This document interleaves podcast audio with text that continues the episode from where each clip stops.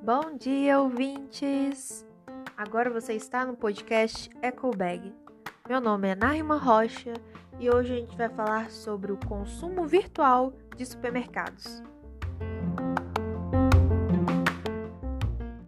A pandemia causada pela Covid-19 acelerou bastante o desenvolvimento de plataformas para compras online, principalmente em supermercados, que era um processo que até então era uma situação futura que o processo ia sendo evoluindo aos poucos, né? Mas como em março de 2020 a gente sofreu um lockdown, onde somente os serviços essenciais estariam abertos para atender a população, o exemplo é farmácias, supermercados, né?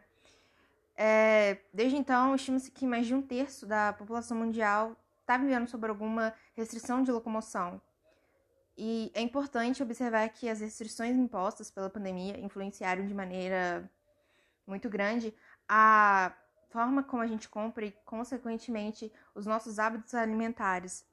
Claro que o impacto do isolamento social é sentido de maneiras diferentes, considerando a cultura, o país, até mesmo a região onde você mora. No Brasil, a pandemia deixou ainda mais claro que existe a desigualdade social no que diz respeito à alimentação. Tem uma pesquisa feita pela USP, Universidade de São Paulo, com mais de 10 mil voluntários, mostrou que as pessoas que têm um nível de escolaridade maior e que vivem em regiões favorecidas economicamente passaram a comer de maneira mais saudável, enquanto a população com menor escolaridade, marginalizada e que vive em regiões menos desenvolvidas foram impactadas com um consumo menos saudável. Essas pessoas viram seu orçamento diminuindo em decorrência do lockdown, que foi o fechamento de comércios, né? E a questão que deveria ser levantada no consumo de alimentos e supermercados foi a seguinte: como fazer que os alimentos cheguem até os clientes? Os supermercados precisavam criar uma metodologia rápida e eficaz que atendesse os clientes que estavam impossibilitados de ir às compras, seja por pertencer ao grupo de risco ou até mesmo pela falta de locomoção.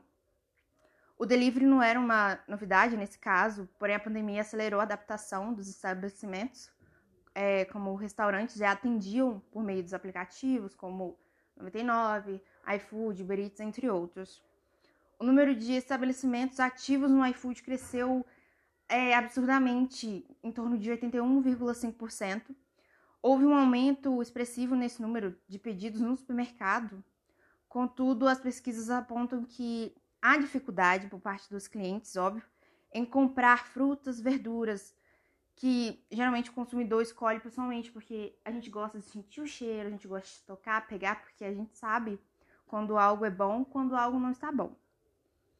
Os motoboys também viram o número de entregas aumentar e com a crise política e econômica, o número de desemprego automaticamente também aumentou.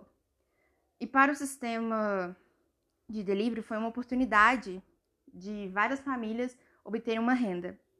A grande maioria dos entregadores tem cadastro mais de um aplicativo, então isso significa que eles trabalham em mais de uma empresa de forma terceirizada, fazendo em média 20 entregas diárias, mais ou menos.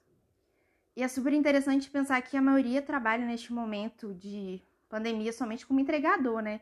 Que antes, que antes era tido como complemento à renda, o delivery agora passou a ser a principal renda das famílias.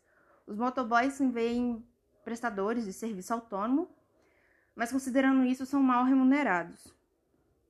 E em busca de melhores condições de trabalho, a categoria faz várias manifestações, algumas ainda durante a pandemia.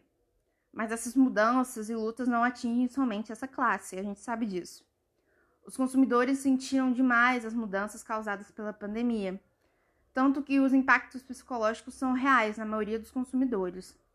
Isso se dá pela mudança de hábito que a gente sofreu. O impedimento de andar livre na rua causa um grande incômodo, e no caso dos supermercados, tanto quem faz suas compras de maneira presencial online citam os mesmos pontos negativos: o tempo de espera, a interação a escolha dos produtos. Apesar de ser mais seguro agora, no momento da pandemia, o novo sistema ainda causa muito estranhamento e impaciência em alguns clientes. Que essa nova opção de compras de supermercados já é uma realidade, ninguém mais duvida disso. E a questão que a gente deixa aqui é pensar: seria possível a migração ou a criação de um comércio de alimentos 100% online, como ocorreu no caso dos livros com a Amazon?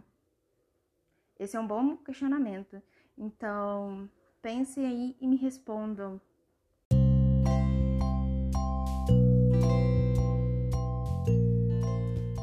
Chegamos no final de mais um podcast. Espero que tenham gostado do assunto, do conteúdo e que tenha esclarecido algumas dúvidas quando a gente já introduziu o assunto.